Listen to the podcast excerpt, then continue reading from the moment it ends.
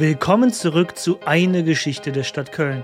Ein Podcast über die Geschichte der Stadt Köln, die über 2000 Jahre alt ist. Doch bis sie zu dem wurde, was sie heute ist, hat diese alte Stadt am Rhein eine bunte und reiche Vergangenheit hinter sich. Sie kann daher auch als Mikrokosmos der europäischen Geschichte gelten, so provokant mal ausgedrückt. Was erwartet euch diese Folge? Nun, ohne große Umschweife, wir befassen uns mit der Einrichtung des Erzbistums Köln im Jahre 800 herum. Obwohl es war eher eine Aufwertung des bisher bestehenden Bistums Köln. Aber nur gut, man könnte meinen, was hat eine Aufwertung von einer kirchlichen Verwaltungseinheit denn mit der Stadt zu tun, in der dieser Bischof seinen Sitz hatte, also mit unserem Köln?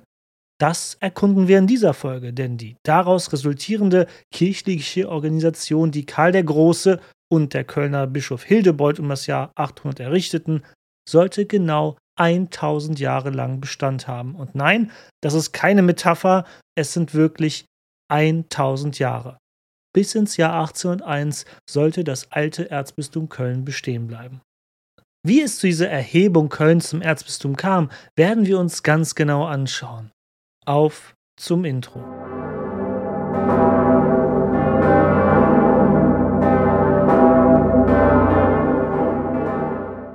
Ich hoffe doch, dass ihr mehr Durst mitgebracht habt. Also Durst nach mehr Wissen und netten Geschichten.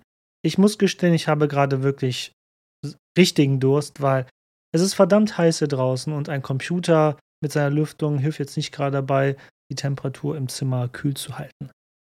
Aber kommen wir doch direkt zum Punkt. Um das Jahr 800 wird die Stadt Köln zum Sitz eines Erzbistums erhoben. Aus dem Bistum Köln wurde das Erzbistum Köln. Was bedeutete das? Nun, umstehende Bistümer wurden dem Kölner Erzbistum hierarchisch und organisatorisch untergeordnet. Diese Bistümer waren damals Bremen, Münster, Minden, Osnabrück sowie Lüttich und Utrecht. Aber Moment mal, wird vielleicht ein aufmerksamer Zuhörer sagen, der auch geografisch in Europa gut bewandert ist. Bremen, Münster, Minden und Osnabrück sind alles Städte bzw. Bistümer, die weit östlich des Rheins liegen. Und lebten da nicht die Sachsen, die immer gegen die fränkische Herrschaft sich erfolgreich gewehrt hatten, unabhängig geblieben waren und vor allem ihren heidnischen Glauben behalten hatten? Richtig, das stimmt, die Sachsen waren in der Tat eine lange Zeit ein widerspenstiger Haufen, also aus Sicht der Franken. Aber Karl der Große hat seinen Beinamen ja nicht von ungefähr erhalten. In 30 langen Jahren des Krieges hatte er die Sachsen am Ende doch vollständig unterworfen und auf diese Weise die Grenze des Frankenreiches bis an den Fluss Elbe vorgeschoben. Plötzlich, zum ersten Mal in der Geschichte Kölns, lag die Stadt nicht mehr am Rande des jeweiligen Herrschaftsgebiets, das es jeweils angehörte. In römischen Zeiten war Köln direkt an der Grenze gewesen, am Rhein, der die römische Welt und die nicht-römische Welt teilte.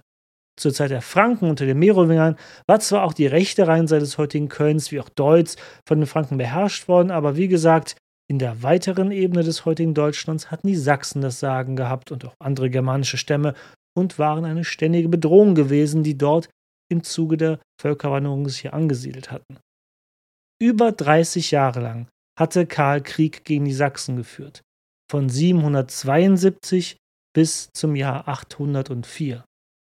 Gut, aber das ist noch nicht die ganze Geschichte. Wir müssen etwas weiter zurück in der Zeit gehen, um die Einrichtung des Erzbistums Kölns nachvollziehen zu können. Zurück in die Mitte des 8. Jahrhunderts, zu einer Zeit, als Karl erst kurz davor stand, überhaupt geboren zu werden.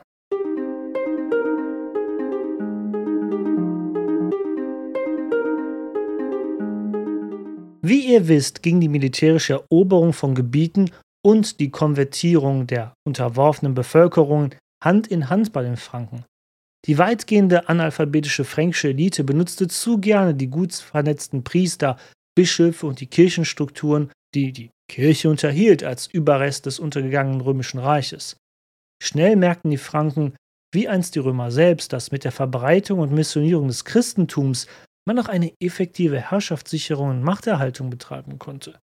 Besonders in neu eroberten Gebieten war die Herstellung einer Einheit des religiösen Bekenntnisses, also unter dem christlichen Glauben, ein wichtiges Mittel zur Festigung des politischen Einflusses.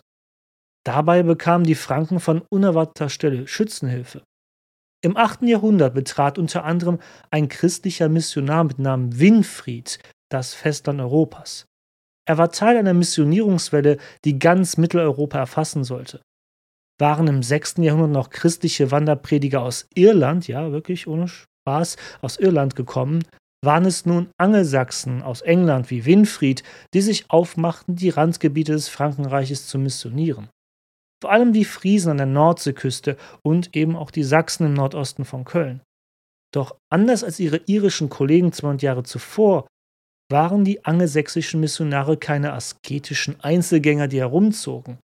Denn die angelsächsischen Missionare aus England gingen direkt auf bestehende Kirchenstrukturen im Frankenreich zu und boten dort ihre Hilfe an. So ging Winfried im Jahr 719 direkt sogar nach Rom und bot dem dortigen Bischof, also dem Papst, seine Dienste als christlicher Missionar an. Papst Gregor II. war sicherlich beeindruckt, dass ein Mensch sich eine solch lange Reise gegeben hatte und gab Winfried einen neuen Namen für seine kommenden lebenslangen Aufgaben. Dieser neue Name von Winfried ist weitaus besser bekannt als sein gebürtiger Name. Bonifatius. Wer gut zugehört hat, wird erkennen, dass wir bereits vor kurzem Bonifatius ganz knapp in einer früheren Folge am Rand erwähnt hatten. Der Name erhielt Winfried aber rein zufällig, also Bonifatius. Es war eben der Tag, an dem die Kirche dem heiligen Bonifatius gedachte, einem christlichen Märtyrer der Spätantike. Schnell wurde der jetzige Bonifatius zum wichtigsten Kirchenreformer des Frankenreiches. Er gründete zig Kirchen und Klöster. Wer hier denkt, Bonifatius kam bei seiner Arbeit nur mit der Bibel in der Hand und einem Lächeln, ja, der irrt sich. Der gute Wanderprediger legte gerne selbst radikal Hand an, um die Heiden zu bekehren. Im thüringischen Geismar fällte Bonifatius vor den Augen der entsetzten, tausend anwesenden Heiden eine Eiche, die dem Gott Dona, oder ihr kennt ihn vielleicht aus dem Marvel-Film eher als Thor, geweiht war. Die Fällung der Eiche sollte die Machtlosigkeit der heidnischen germanischen Götter aufzeigen, aber was hat das jetzt eigentlich mit Köln zu tun? Nun, der Papst in Rom war sichtlich angetan von der Arbeit seines Missionars. So kam es, dass der Papst bereits im Jahr 745 beschloss, Köln zu einem Erzbistum zu erheben. Damals ja noch am östlichen Rand des Frankenreiches gelegen, sollten von hier aus mit der Einrichtung eines Erzbistums die missionarischen Operationen der römischen Kirche koordiniert und ausgeführt werden. Natürlich ging es der Kirche nicht nur um das angebliche Seelenheil der noch zu bekehrenden Völker im Osten von Köln. Der Bischof in Rom wollte damit natürlich auch nördlich der Alpen seinen Einfluss ausbauen. Der Papst war eben noch nicht der allmächtige Papst, der er später wurde und der er ja auch heute noch ist als Oberhaupt der gesamten katholischen Kirche. Aber vieles spielte dem Papsttum in Rom mehr und mehr in die Hände. Rom war seit der Spätantike nur eine von grob gesehen fünf wichtigen Städten der Christenheit. Natürlich war als erst dieser wichtigen Städte Jerusalem zu nennen, wo Jesus gestorben und auch wieder auferstanden war. Dann noch Antiochia in der heutigen Türkei als wichtiger Ort des Frühchristentums, wo die Apostel Paulus, Barnabas und Petrus gewirkt hatten. Dann Alexandria in Ägypten. Es galt als eine der größten Städte schon früher als eine der wichtigsten christlichen Zentren. Zu guter Letzt war natürlich auch Konstantinopel wichtig, das heutige Istanbul. Hier lag die Hauptstadt des christlichen Oströmischen Reiches, was den Untergang des Römischen Reiches im Westen überstanden hatte, was wir heutzutage in der Rückschau als byzantinisches Reich bezeichnen. Und eben Rom, was als ehemalige Hauptstadt des Römischen Reiches sowieso als ein wichtiges christliches Zentrum galt, dem Ort, wo Petrus sein Martyrium gefunden hatte. So weit, so gut. Aber im 8. Jahrhundert gab es für die Christenheiten so ein kleines Problem. Jerusalem, Antiochia und Alexandria waren inzwischen von der rasanten islamischen Expansion erobert worden. Das heißt jetzt nicht, dass es an den Orten keine Christen mehr gab, aber unter den neuen islamischen Eliten konnte die dortige christliche Geistlichkeit und Gemeinde schlichtweg auch auf politischer Ebene nicht mehr mit den restlichen christlichen Zentren der Welt mithalten. Blieben also nur noch Konstantinopel und Rom. In der beidseitigen Beziehung stand Rom aber damals klar unter der von Konstantinopel. Das Oströmische Reich mit seiner Hauptstadt Konstantinopel dominierte nämlich auch noch die italienische Halbinsel in vielen Gegenden politisch und militärisch, vor allem im Süden. Dieses byzantinische Reich sah sich als Schutzmacht der Stadt Rom und damit auch der christlichen Kirche im Ganzen.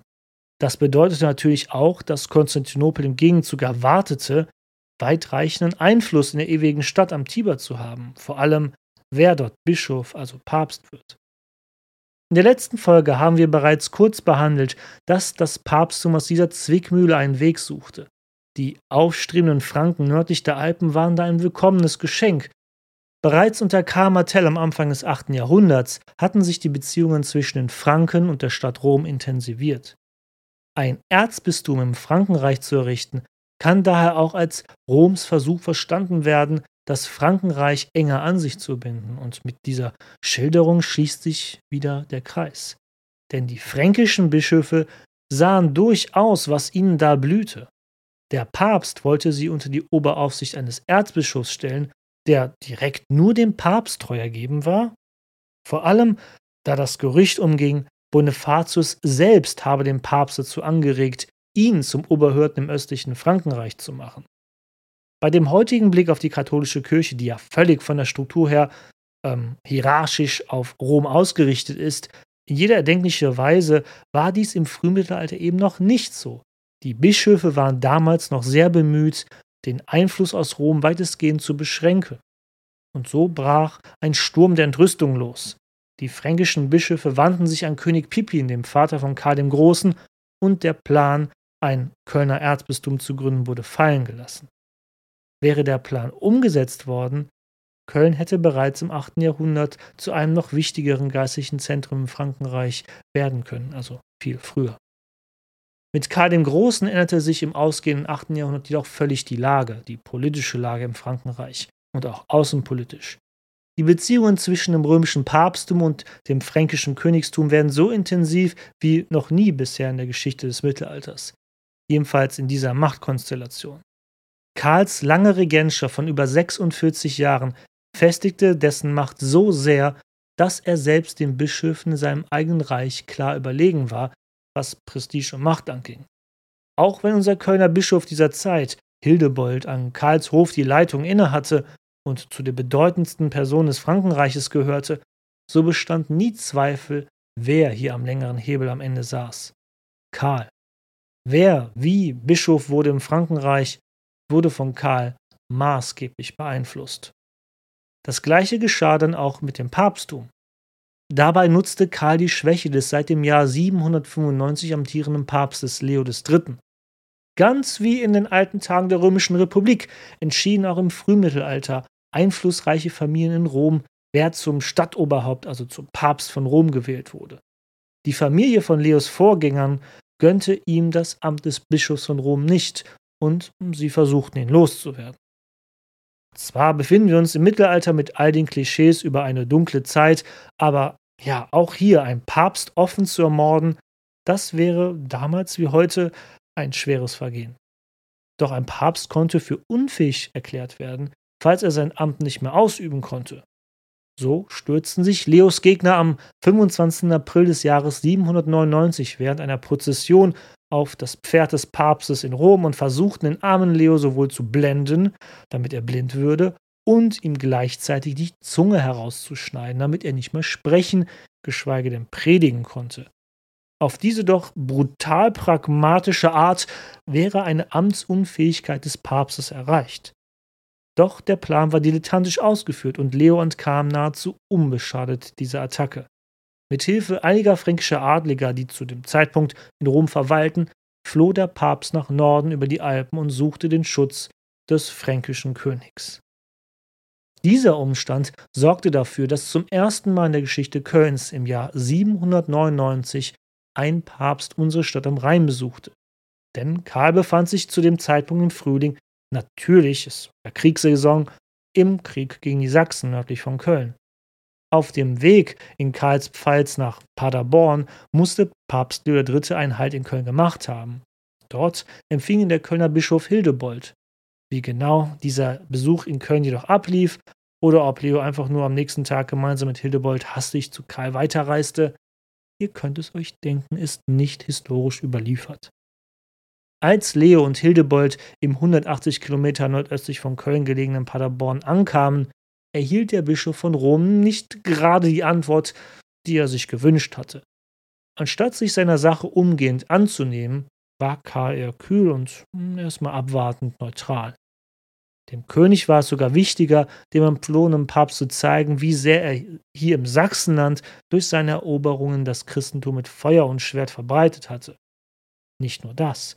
Nach einer Weile ließ Karl sogar Abgesandte von Leos Feinden aus Rom herkommen und empfing sie zu Audienzen, um halt mal die Gegenseite zu hören. Und diese erhoben natürlich schwere Vorwürfe gegen Leo. Unter anderem warf man ihm Ehebruch und Meineid vor. Statt einer Seite Recht zu geben, entschied sich Karl zu einem ähnlichen Vorgehen wie in der Sage mit Hildebold, als er nach Köln reiste, um die Bischofswahl zu entscheiden. Ihr erinnert euch hoffentlich noch dran, sonst hört euch die letzte Folge nochmal an. Was das bedeutete? Nun, Karl reiste rund ein Jahr später mit dem verjagten Papst im Schlepptau nach Rom, um dort vor Ort eine Entscheidung zu treffen. Warum die lange Wartezeit? Die einzige riesige antike Metropole Rom mit mehr als einer Million Einwohnern bestand zu dieser Zeit am Ende des 8. Jahrhunderts nur noch aus ungefähr 30.000 Einwohnern, die fernab aber auch der Ruinenlandschaft der antiken Stadt lebte, also außerhalb von dem antiken Siedlungsbereich. Zahlreiche Sümpfe umgaben nun die Stadt, die im Sommer oft schlimme Krankheiten in der Region verursachten wie Malaria. Und deshalb galt es immer, wenn man nach Italien reiste als Franke, niemals im Sommer dorthin zu reisen oder dort über den Sommer zu bleiben, weil sonst würde man ganz sicher an Malaria erkranken. Und glaub mir, viele deutsche Kaiser werden das hautnah miterleben im Laufe der Zeit. Unser Kölner Bischof Hildebold wird sicherlich den König als dessen oberster Beamter begleitet haben. Die Reise über die Alpen und durch Norditalien verlief problemlos. Der Umstand, dass Karl der Große einige Jahrzehnte zuvor die Langobarden hier in Norditalien besiegt und auch deren Reich annektiert hatte und damit sein Reich auch direkt an Rom nun angrenzte, war sicherlich hilfreich dabei. Ihr merkt sicherlich, ich kürze hier einiges über Karls Geschichte ab, denn ihr wisst ja, über Karl den Großen könnte man eben wieder so viel und ausgiebig sprechen. Irgendwie müssen Leo und Karl sich auf dem Weg nach Rom oder kurz nach der Ankunft dort geeinigt haben. Denn die folgenden Ereignisse lassen eigentlich keinen anderen Schluss zu. Zuerst hielt Karl in Rom Gericht über Leo, also jenem Papst, den er seit Monaten im Schlepptau hatte. Die vorgetragenen Anschuldigungen entbehrten jeder Beweisfähigkeit in den Augen des fränkischen Königs. Und so wurde Leo durch Karl freigesprochen. Ja, für uns heutzutage unvorstellbar, aber hier sprach ein ausländischer König vor Ort in Rom dem Papst frei. Das zeigt mal wieder, wie sehr sich diese Konstellation im Laufe der Zeit noch radikal ändern würde. Denn Leo wurde erst freigesprochen, nachdem der Papst vor Gott und Karl, also fast auf gleicher Ebene, öffentlich einen Reinigungseid geschworen hatte. So in etwa, ich schwöre, dass ich nichts Unanständiges getan habe. Ihr mögt sicherlich jetzt darüber schmunzeln, aber im Glauben vieler Menschen dieser Zeit erwartete man bei einem solchen Schwur vor Gott, dass Gott persönlich die Person bei einem Meineid auf der Stelle strafen würde. Ähnlich wie die Blutsäule in der Kölner Kirche St. Gerion auch Gottesurteile gegenüber Sünder fällen konnte. Also laut der Legende, weil ich habe jetzt keine weiße Weste und ich stand vor der Säule, aber vielleicht hätte die Säule auch in dem Moment einfach Mittagspause, als ich St. Gerion besuchte. Weiß ich nicht. Doch Leo überstand seinen Reinigungseid ohne göttlichen Zorn und war frei von der Schuld. Dies geschah am 23. Dezember 800. Und ob ihr jetzt ein Christ seid oder nicht, ihr wisst sicherlich, zumindest die meisten von euch, was zwei Tage später stattfindet, oder? Genau. Am 25. Dezember feierten in Rom mitunter Karl und auch der frei von jeglicher Schuld und wieder eingesetzte befundene Papst Leo III. eine Weihnachtsmesse, die der Papst natürlich leitete als Bischof von Rom als König und quasi sprichwörtlich Lebensretter des Papstes, saß Karl der Große natürlich in der ersten Reihe in der Kirche auf einem Ehrenplatz. Während die Messe voranschritt, trat Leo dann plötzlich auf Karl zu und ohne Vorwarnung krönte er ihn und proklamierte Karl als römischen Kaiser. Wow. Vieles ist über diese Krönung Karls am Weihnachtstag des Jahres 800 erzählt worden. Und daher werde ich es auch hier sein lassen, es irgendwie weiter auszuführen. Aber aus diesem Akt und der Tradition, die daraus folgen sollte, entwickelte sich langfristig das mittelalterliche Kaiserreich, uns allen besser bekannt als das Heilige Römische Reich. Ich weiß, im Internet in Memes kursiert immer Voltaires Spruch, dass dieses Gebilde nie eins von diesen drei Punkten gewesen ist. Heilig, römisch und dann reich. Ich habe da eine andere Meinung zu, aber die passt jetzt hier überhaupt nicht rein. Wir sind immer noch beim Frankenreich Karls des Großen im Jahr 800, das Heilige Römische Reich, mit dem werden wir noch genug Zeit haben. Oft wurde spekuliert, ob Karl der Große wusste, dass er gekrönt werden würde mit einem Titel, der lustigerweise ja eigentlich nie erloschen war. Ja, das Römische Reich im Westen war um 475 in der Tat untergegangen. Im Osten des Mittelmeerraumes lebte das Oströmische Reich mit seiner Hauptstadt Konstantinopel jedoch weiter. Zwar waren die Byzantiner, also das Byzantinische Reich, eher griechisch geprägt und sprachen als Amtssprache auch griechisch, würde man jedoch in der Zeitmaschine steigen und die Leute damals fragen, als was sie sich sehen würden, hätte die Antwort klar gedeutet, ja, ja natürlich, wir sind die Römer. Und auch ihr Reich war nicht das Oströmische Reich oder das Byzantinische Reich, wie wir es nennen, sondern sie würden es das Römische Reich nennen. Und so war man dort gar nicht begeistert, als man über Karls Titel eines römischen Kaisers hörte. Denn es konnte doch nicht zwei römische Kaiser geben. Aber zu dem Zeitpunkt hatte das Reich im Osten gerade andere innenpolitische Probleme und konnte erstmal nichts gegen Karls Kaisererhebung unternehmen. Meine persönliche Meinung, und ich weiß, ich schweife damit wieder kurz ab, ich glaube schon, dass Karl wusste, dass er zum Kaiser gekrönt werden sollte. Es war zwar de facto nur ein Titel, aber es entsprach Karls Wesen, seiner Herrschaft, diesen Titel sich selber geben zu lassen, der ja auch einst dem großen christlichen Weltreich gehört hatte. Und es passt auch zu all dem, was er bereits getan hat, wie beispielsweise seiner karolingischen Bildungsreform. Okay, das war jetzt wieder ein schöner Ausdruck in die fränkische Geschichte. Es wird mal wieder Zeit, den Bogen zurück nach Köln zu schlagen. Aber nur noch mal als Zusammenfassung. Das Reich der Franken und Rom bilden von nun an ein Tandem. Der eine konnte ohne den anderen nicht überleben. Das Reich Karls sicherte militärischen Schutz für Rom und sorgte für die Christianisierung der eroberten Gebiete. Die Kirche in Rom wiederum, als Überbleibsel des untergegangenen römischen Reiches im Westen, sah sich als befähigt, den römischen Kaisertitel zu verleihen und die Kirchenstrukturen zu stellen, mit denen das Reich Karls des Großen nur funktionieren konnte. Wobei hier keine Partnerschaft auf Augenhöhe stattfand. Das Reich zu diesem Zeitpunkt hatte deutlich die Oberhand, also die weltlich-politische Seite des Frankenreiches. Wer Papst werden wollte, musste den Segen des fränkischen Königs, äh, sorry, des Kaisers haben. Das sollte sich im Laufe des Mittelalters auch erst im Hochmittelalter wirklich ändern.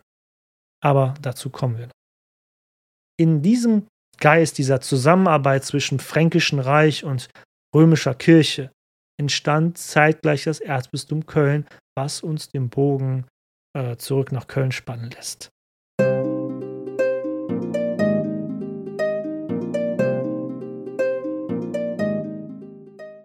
Genau wie die Kaiserkrönung Karls einige Zeit vorher wohl in Planung war, war auch die Erhebung Kölns zum Sitz eines Erzbistums sicherlich einige Zeit zuvor von Karl und Hildebold geplant gewesen. Zwar sind wir in dieser Zeit mit weitaus mehr historischen Quellen gesegnet, den Masterplan irgendwo niedergeschrieben, wo drin steht, wie dies vonstatten gehen sollte, den gibt es leider nicht. Karl und Hildebold hatten sicherlich auf dem Schirm, dass 50 Jahre zuvor ein erster Anlauf von Bonifatius gescheitert war. So entstand die Erhebung Kölns zu einem Erzbistum wohl schrittweise. Die erste Stufe kennt ihr ja bereits.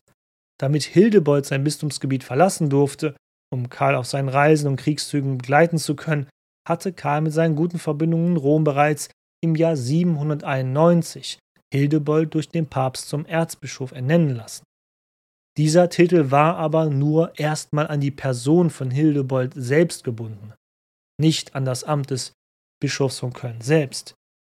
Dann wissen wir von einer reichen Schenkung von Metallen aus dem Jahr 795, die Karl der Kölner Bischofskirche machte, also dem Vor Vorgänger des heutigen Kölner Doms. Das könnte auch ein Indiz dafür sein, dass die Erhebung zum Erzbistum vorbereitet wurde und das Erzbistum auch dann später materiell gut ausgestattet wäre. Spätestens ab oder um das Jahr 800 herum erfolgte dann die Erhebung Kölns zum Sitz eines Erzbistums, dauerhaft. Und das hatte auch seinen Grund, denn im Jahr 804 hatte Karl seine über 30 Jahre anhaltenden Eroberungen in Sachsen abgeschlossen. Diese neu eroberten Gebiete mussten nicht nur administrativ eingebunden werden, auch religiös war es das Ziel Karls, dass all seine neuen Untertanen schleunigst zum christlichen Glauben konvertierten und das mit allen Mitteln. Lasst uns das doch mal kurz anschauen. Karl eroberte das Gebiet der Sachsen im heutigen Norddeutschland mit den rabiatesten Mitteln, die einem Herrscher zu dieser Zeit zur Verfügung standen. Nur noch mal zur kurzen Klärung. Mit Sachsen ist in dieser Zeit ein Gebiet, dem größten Teil des nordwestlichen Deutschlands, gemeint. Erst später sollte der Begriff Sachsen auch nach Osten, östlich der Elbe wandern. Im Jahr 800 jedoch war alles zwischen Rhein und Elbe quasi Sachsenland. Sehr grob jetzt ausgedrückt. Über 30 Jahre lang folgte Karl dem gleichen Drehbuch. Im Winter herrschte stets eine trügische Ruhe, weil im Winter führt niemand Krieg. Aber immer im Frühjahr brach eine gewaltige fränkische Kriegsmaschinerie auf und zog eine blutige und brennende Schneise durch das Sachsenland. Kam der Herbst zu einem Ende, ruhte die Kampagne bis zum nächsten Frühling. Dann begann das Spiel von neuem, so lange bis die Sachsen ausgeblutet waren. Gleich im ersten Jahr, 772, machte Karl einen regelrechten Paukenschlag, indem er in Anlehnung an Bonifatius einige Jahrzehnte zuvor das wichtigste Heiligtum der Sachsen zerstörte. Die Fällung der sogenannten Irminsul, einem hohen Baum, der angeblich das Himmelsdach der Welt trug, sollte beweisen, wie falsch die heidnisch-germanischen Götter doch waren. Da der Ort der Irminsul auch der Versammlungsplatz der Sachsen der Gegend war, galt deren Zerstörung quasi gleichzeitig auch als Zeichen, dass jetzt hier politisch ein ganz neuer Wind wehen würde. Warum dauerten die Kriege gegen die Sachsen denn so lange direkt in Kölns Nachbarschaft? Die germanischen Sachsen selbst waren ein dezentral organisiertes Volk und setzten mit Guerillataktiken gegen Karls Eroberungsversuche an. Ihre Kampfweise war also der der antiken Germanen gegen die Römer gar nicht so unähnlich. Die Motive für Karls drei Jahrzehnte umfassenden Krieg gegen die Sachsen sind Bestandteil lebhafter Debatten. Eigentlich als direkte Nachbarn, den Franken teilweise seit Chlodwigs Herrschaft im 5. Jahrhundert tributpflichtig, fielen die heidnischen Sachsen immer wieder in der Zwischenzeit in fränkisches Territorium für Raubzüge und Plünderungen ein. Ich sagte ja, wie einst halt die germanischen Franken selbst vom rechtsrheinischen aus ins linksrheinische römische Reich eingefallen waren vor einigen Jahrhunderten. Der Stadt Köln konnten die Sachsen jedoch nichts anhaben. Zu gut befestigt war die Stadt, auch das Umland ist durch fränkische Siedlungen geschützt, die meistens eine Mauer hatten. Aber Deutz auf der anderen Rheinseite Kölns fiel mindestens einmal in der Mitte des 6. Jahrhunderts einer Plünderung der Sachsen zum Opfer. Wollte Karl also zuerst nur die Raubüberfälle der Sachsen unterbinden, oder wollte er direkt sie unterwerfen und christianisieren? Letzteres war ja am Ende der Fall wobei dies eben, falls geplant, ziemlich lange gedauert hat. Immer wieder begehrten die Sachsen gegen Unterwerfung der Franken auf, zerstörten dort errichtete Kirchen in ihrem Land, ermordeten christliche Priester, die gerade erst dort eingesetzt worden waren, um sie zu missionieren, und dann kehrten die Sachsen oft auch wieder zu ihrem heidnisch-germanischen Glauben zurück, obwohl sie, wie gesagt, teilweise schon zwischendurch christlich getauft waren und auch ihre Unterwerfung gegenüber Karl zuvor verkündet hatten. Dem fränkischen Herrscher gefiel dies natürlich überhaupt nicht. Als Reaktion auf die Trotzigkeit der Sachsen ließ Karl in der Ortschaft Werden im heutigen Niedersachsen im Jahr 782 angeblich laut seiner eigenen Aussage seines Hofschreibers mehrere tausend Sachsen an einem einzigen Tag enthaupten. Nicht gerade christlich, aber im Verständnis von Karl waren sie eh verloren gewesen, da sie sich der göttlichen Ordnung widersetzt hatten. Trotz christlicher Taufe hatten die Sachsen nach dem Abzug von Karls Heer sich wieder dem heidnischen Glauben zugewandt. Trotz ihrer vermeintlichen Unterwerfung zuvor gegenüber Karl hatten die Sachsen damit ihre Eide gebrochen, vor dem König und vor Gott. Dieses Blutbad von Werden ist aber inzwischen umstritten. Beide wissenschaftliche Lager, die entweder die Geschichte anzweifeln oder glauben, stehen sich unversöhnlich gegenüber in der historischen Forschung. Aber schweifen wir hier nicht wieder ab. Die Sachsenkriege Karls des Großen sind lang und facettenreich. Im Laufe des Krieges sehen die Sachsen doch letztendlich eine Notwendigkeit, sich besser zu vernetzen und zu organisieren. Unter dem sächsischen Adeligen Widukind treten sie zunehmend den Franken sogar in offenen Feldschlachten vereint gegenüber. Doch auch dann erkennt Widukind im Laufe des Krieges an, dass seine Sachsen sich langfristig nicht wehren können, geschweige dass sie diesen Krieg gewinnen können. So trifft Widukind auf Karl und erklärt sich bereit, sich taufen zu lassen. Als Taufpate steht Widukind niemand Geringeres als Karl der Große selbst bei. Neben der Taufe schwört Widukind dem fränkischen Herrscher die Treue und unterwirft sich. Die sächsischen Adligen folgen Widukind nach und nach in diesem Schritt und Karl zeigt sich mit vergleichsweiser Milde. Treue und konvertierte sächsische Adlige dürfen ihre Macht behalten in ihrem angestammten Land, solange sie Karl als Herrscher anerkennen und sie ihre Tribute zahlen. Diese Beibehaltung der lokalen sächsischen Elite ist wichtig. Dieser Umstand sollte noch wichtig werden für das Frankenreich, aber auch besonders für Köln. In einigen Teilen des Sachsenlandes flammten zwar hier und da noch Aufstände auf, bis um das Jahr 800 herum, aber der große Widerstand war damit gebrochen. Ich erwähne die Sachsenkriege Karls des Großen hier quasi nur als Fußnote, aber die Eroberung Karls bis an die Elbe und bis nach Schleswig-Holstein haben eine nachhaltige Wirkung für die Geschichte Kölns, Deutschlands, ja gar Europas. Denn hinter der Elbe erstreckt sich eigentlich bis nach Russland eine weite Ebene. Ideal für den späteren weiteren Weg nach Osten, was kulturellen und wirtschaftlichen Austausch angeht unideal, weil aufgrund fehlender geografischer Hindernisse wie große Flüsse oder Gebirge Konfliktpotenziale bestehen und traurigerweise bis in unsere heutige Zeit. An der Elbe trafen die Franken auf die Slawen, die in dieses vormals germanische Gebiet im Zuge der Völkerwanderung nach Westen vorgestoßen waren, als zuvor die Germanen, die Franken und Sachsen selbst weiter nach Westen gezogen waren. Im Norden stießen die Franken auf die skandinavischen Dänen, um ihr Gebiet an den jeweiligen Grenzen abzusichern, werden von den Franken hölzerne Bogen erbaut. Die Grenze zwischen dem christlichen Europa und dem heidnischen Norden bzw. Osten hatte sich also weit verschoben, weit weg von Köln am Rhein bis hin in den Norden und der Mitte Europas. Wie ihr wisst, ging militärische Eroberung und christliche Missionierung bei den Franken und insbesondere bei Karl Hand in Hand. So wurden im Sachsenland zahlreiche Bistümer gegründet. Diese waren aber aufgrund ihres jungen Alters, der schwachen Strukturen vor Ort und einer noch weitestgehend heidnischen Bevölkerung kaum in der Lage, ganz von alleine aus zu wirken und sich zu entfalten. Genau aus diesem Grund wurde das Erzbistum Köln geschaffen. Sollte zuerst die bereits bestehenden Bistümer Lüttich und Utrecht, in dem zuvor die heidnischen Friesen unterworfen wurden, in jüngerer Vergangenheit westlich von Köln beaufsichtigen. Gleichzeitig sollte Köln aber auch die Oberhoheit über vier neue geschaffene Bistümer im Sachsenland erhalten. Diese waren Bremen, Münster, Minden und Osnabrück. Mit Ausnahme des Bistums Bremen, welches einige Jahrzehnte später selbst ein eigenes Erzbistum wurde, bestand dieses geistliche und auch teils weltlich-politische Konstrukt des Erzbistums Kölns, aus dem sich auch aus vielen Teilen das Erzstift Köln entwickelte, bis zum Jahr 1801 also fast genau auf den Tag genau 1000 Jahre. Dies machte das Erzbistum Köln zu einer der mächtigsten Stützen im Reich Karls des Großen. Eine Macht, die ganz und gar vom Kölner Erzbischof Hildebold ausgefüllt wurde.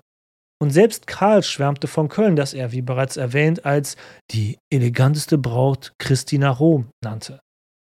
Die nächsten Folgen werden zeigen, welche enormen Auswirkungen das auch für die Stadt selbst haben wird. Karl der Große war mit der Kaiserkrönung im Jahr 800 auf seinem Höhepunkt angelangt. Er hatte ein großes Reich in Europa erobert.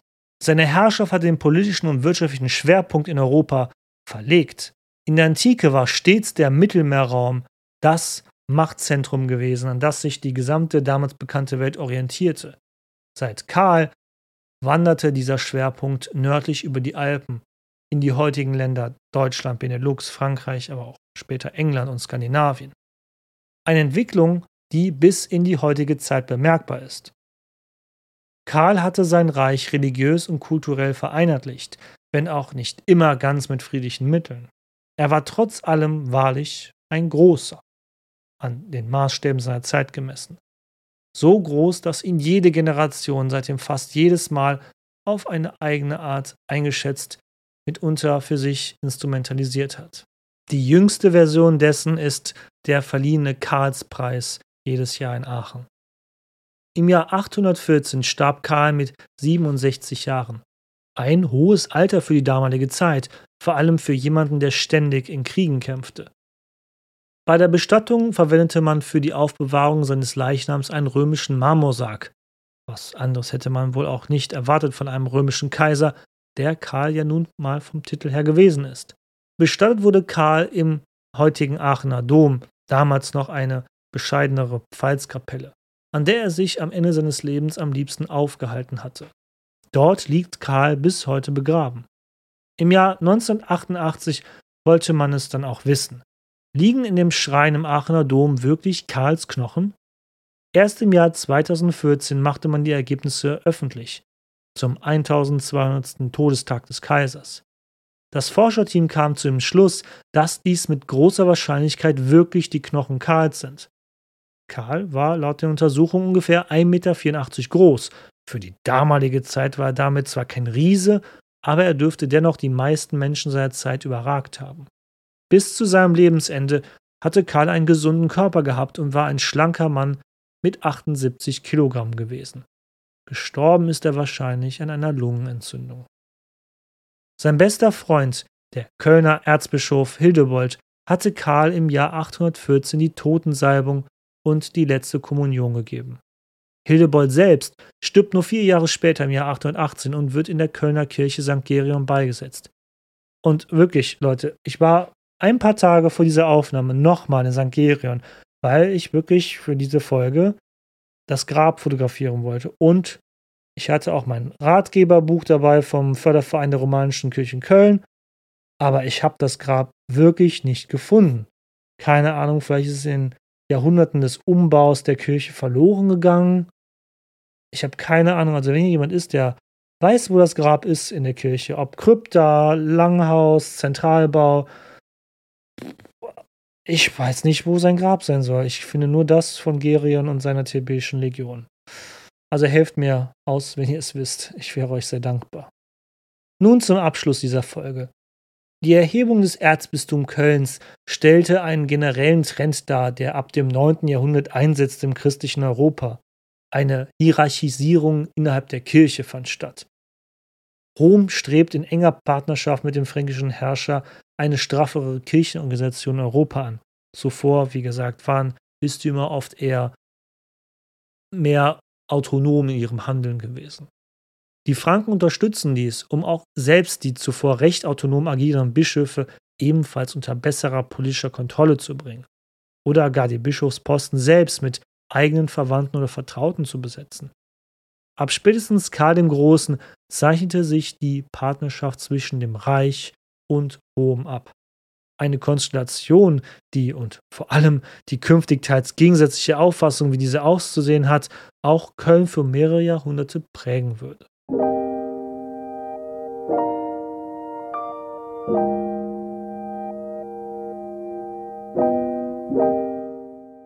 Belassen wir es doch für heute.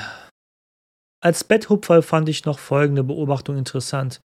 Das Territorium des Reiches von Karl dem Großen entspricht fast exakt dem Gebiet, welches die Europäische Wirtschaftsgemeinschaft EWG haben würde, die im Jahr 1957 gegründet wurde. Frankreich, Belgien, Niederlande, Luxemburg, Italien und Westdeutschland. Das wussten wohl auch die Zeitzeugen damals. Genau dort, wo Karl seine Kaiserwürde erhielt, unterzeichneten die gerade genannten Länder die Verträge zu einer besseren Zusammenarbeit. In Rom. Aus der EWG würde später zuerst die Europäische Gemeinschaft und dann die Europäische Union werden. Karls Reich würde jedoch 29 Jahre nach seinem Tod in drei Teile zerfallen. Die EWG oder besser gesagt die heutige Europäische Union ist bereits 64 Jahre alt. Klar, all diese Fakten und Zahlen sind nur ein Herumgespiele und auch an den Haaren ein bisschen herbeigezogen, aber ich dachte, es wäre hiermit ein netter Abschluss, wie auch Karls Erbe weiterlebt in den Köpfen der Menschen in unserer heutigen Zeit. Nächstes Mal schauen wir uns noch einmal Hildebold an. Oder eher gesagt etwas, was Hildebold erbauen ließ. Oder war er doch nicht der Bauauftraggeber dafür? Das müssen wir uns mal genauer anschauen. Wir werden über den alten Kölner Dom sprechen, der aber zu dieser Zeit neu gebaut wird. Die bisherige Bischofskirche wird ab dem Jahr 800 durch einen karolingischen Neubau im Architekturstil der Romanik ersetzt. Dieser alte Dom ist der Vorgängerbau des heutigen Kölner Doms. So prächtig war dieser alte Dom, dass er vielen Kirchen in Europa als Vorbild galt. Für über 400 Jahre. Kommen wir also zum Unterstütze deinen Lieblingspodcast über die Geschichte Kölns teil. Abonniert und bewertet diesen Podcast, wo dies möglich ist, damit auch andere in den Genuss meiner Stimme und der Geschichte dieser Stadt kommen, wie beispielsweise auf Apple Podcasts und auch auf Spotify. Besonders auf Spotify, verehrte Zuhörerschaft, ist dies so einfach. Zwei Tabs mit dem Daumen und ihr könnt mir eine nette Bewertung hinterlassen.